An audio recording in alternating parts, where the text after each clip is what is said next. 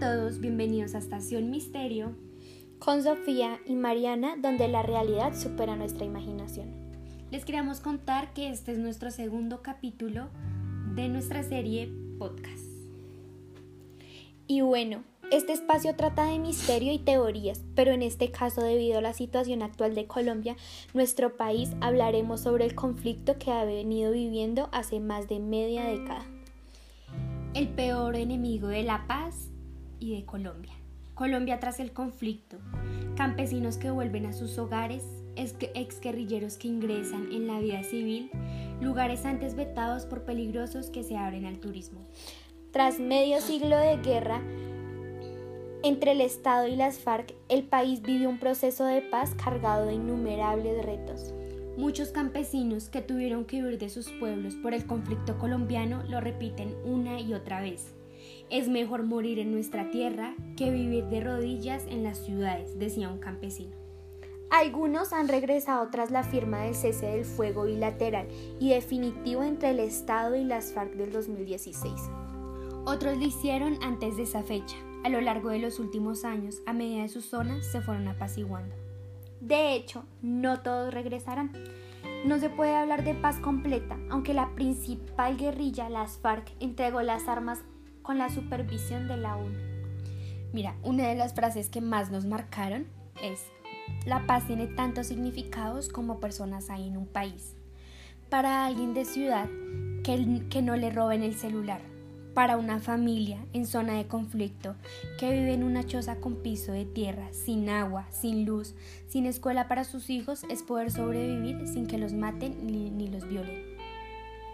En Colombia, entre los años 1958 y 2012, el conflicto armado ha causado la muerte de 218.094 personas lo cierto es que desde hace más de un año en Colombia nadie ha muerto por balas de las FARC o del ejército.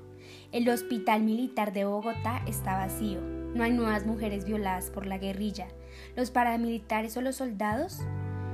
Eso no quiere decir que todos los problemas subyacentes se hayan resuelto de la noche a la mañana, ni que aquellos lugares más castigados se hayan recuperado de repente se puede ver en Montes de María, departamento de Bolívar, una de las zonas más castigadas entre finales de los 90 y los primeros años de este siglo. La idea es recuperar aquí la vida que teníamos hace 20 años, libre de violencia, donde habían festivales, concursos, fiestas, donde la gente se movilizaba en medio de las montañas y ni los perros le ladraban a uno porque eran amigos. Hoy en día no. Hoy uno le tiene miedo hasta su propia sombra.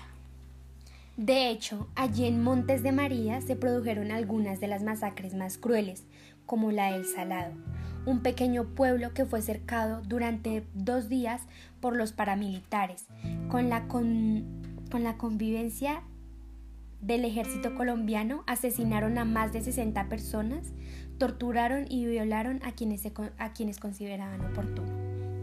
Algunos habitantes que van retornando y los que se quedaron tratan de hacer una vida normal, aunque no siempre es fácil. El riesgo de caer en el consumo de drogas o en la delincuencia es alto entre los más jóvenes en una tierra de oportunidades limitadas como lo es Colombia.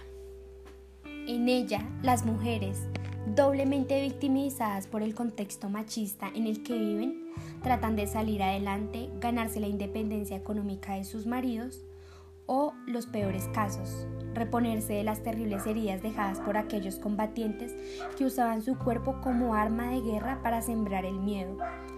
Tanto la guerrilla como la fuerza pública han sido perpetradores de la violencia sexual. Las víctimas solo empiezan a hablar después de años, con afectación postraumática permanente, secuelas en la salud reproductiva y también sociales que todavía no han sido dimensionadas. Todas estas mujeres que vivieron obstruidos por sus, por sus proyectos de vida podían haber tenido un rol en la sociedad. Ahora les contaremos la época del narcoterrorismo y corrupción en Colombia. La época del narcotráfico comenzó en los años 70 con el comercio de la marihuana. Desde ese momento empezaron, empezaron a aparecer los famosos carteles del narcotráfico. como los carteles de Medellín, en cabeza de Pablo Escobar, y el cartel de Cali, liderado por los hermanos Gilberto, Rodríguez Orejuela, José Santa Cruz Londoño y Elmer Herrera.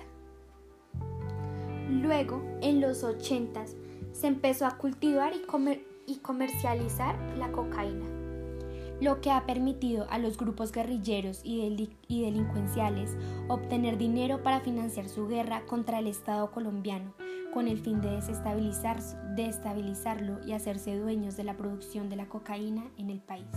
La droga permitió crear en el país grandes empresas, como se hacían llamar, como los carteles de los años 80 en las ciudades más importantes del territorio colombiano, como lo fue Cali, Medellín y Atlántico. El nombre de cartel se le dio por un esquema de operación en el cual los empresarios compartían recursos tales como rutas, pero manejaban, eh, pero manejaban separadamente sus negocios. Y es ahí cuando Uribe llega a la Aerocivil a cumplir su labor y no defraudar a sus socios. Otorga más de 200 licencias al cartel de Medellín, muchas de ellas asignadas a testaferros y familiares de Pablo Escobar y el clan de los Ochoa. También se dice que el accidente que le ocurrió a Pedro Juan Moreno, el cual fue un político, ingeniero y empresario colombiano, murió a causa de un accidente aéreo provocado por el mismo expresidente Álvaro Uribe Vélez. Bueno, retomemos. El cartel de Medellín, además de ser una empresa delictiva dedicada al narcotráfico, también ocasionó muchos daños al país por medio de sus ataques terroristas, buscando desestabilizar el Estado, sumiendo a la población en general en un estado emocional de terror constante. El cartel de Cali se caracterizó desde sus inicios como una de las organizaciones al margen de la ley, más organizadas con el objetivo claro de producir daño a la sociedad por medio de las actividades ilícitas como el narcotráfico, lavado de activos y el terrorismo tal como se evidencia en la página oficial del extinto narcotraficante Pablo Escobar. Este grupo delincuencial centró sus actividades principalmente en la producción de cocaína en el departamento del Valle del Cauca, utilizando métodos de desplazamiento forzado para utilizar las tierras para el cultivo y procesamiento de cocaína y utilizaron puerto marítimo del territorio colombiano ilícitos para el envío de sustancias ilícitas. Impacto cultural y social. En Colombia, los grupos narcotraficantes de los 80 desarrollaron su propia cultura, basada en la adquisición del dinero fácil, sin tener que estudiar o trabajar, buscando siempre el poder del reconocimiento público de toda población optando por mostrar sus ostentosos bienes y extravagancias, marcando en la imagen de la sociedad colombiana, niños y adultos, que la única forma de ser exitosos en el país es por medio de acciones ilícitas. Lo anterior se agrava porque el colombiano promedio no le interesa denunciar, primero por el miedo que imparten los grupos narcotraficantes y la corrupción del país, en segundo lugar porque se ve beneficiado de los actos ilícitos indirectamente. Dentro de las acciones delincuenciales se involucran personas de todas las condiciones sociales e incluso funcionarios públicos que buscan lucrarse omitiendo el, el cumplimiento de sus deberes. Lucha del Estado contra el narcotráfico. El Plan Colombia es un plan de ayuda militar al gobierno colombiano, cuyo propósito declarado es contribuir al desarrollo de Colombia a través de la lucha contra el narcotráfico.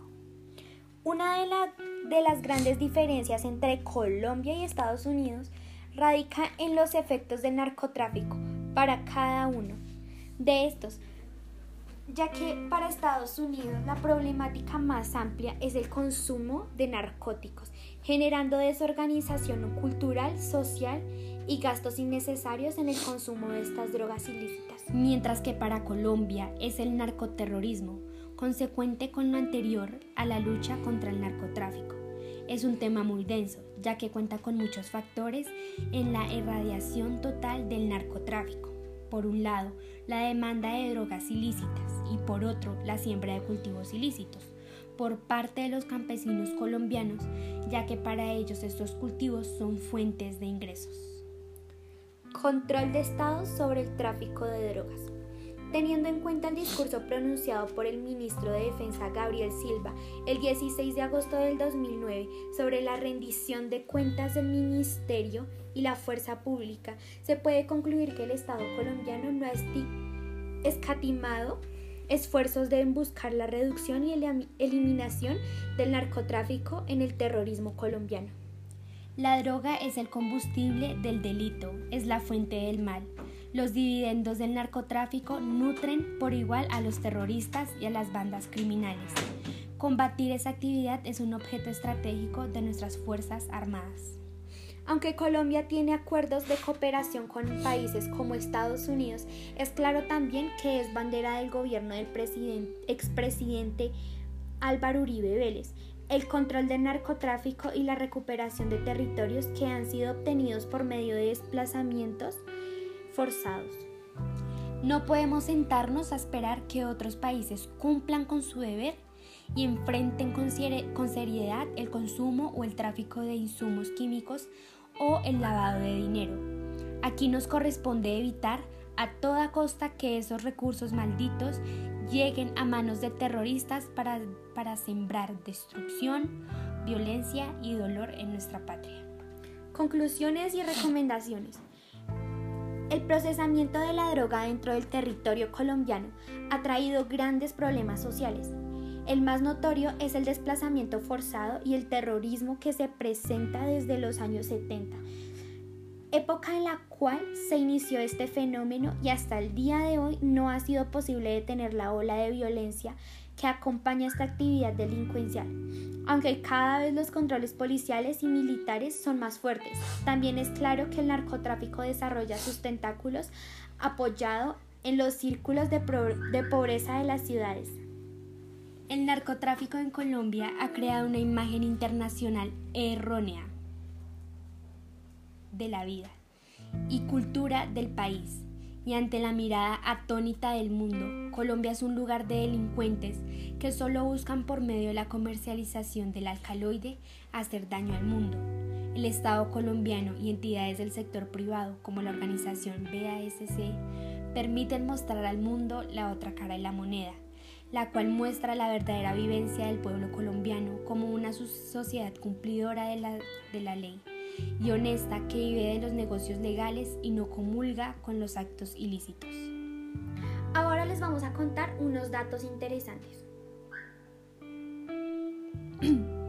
¿Sabían que anteriormente Iván Duque Escobar, abogado, político y político colombiano, padre del ahora presidente Iván Duque Márquez, denuncia a Álvaro Uribe Vélez por haber otorgado más de 200 licencias al cartel de Medellín y otros más?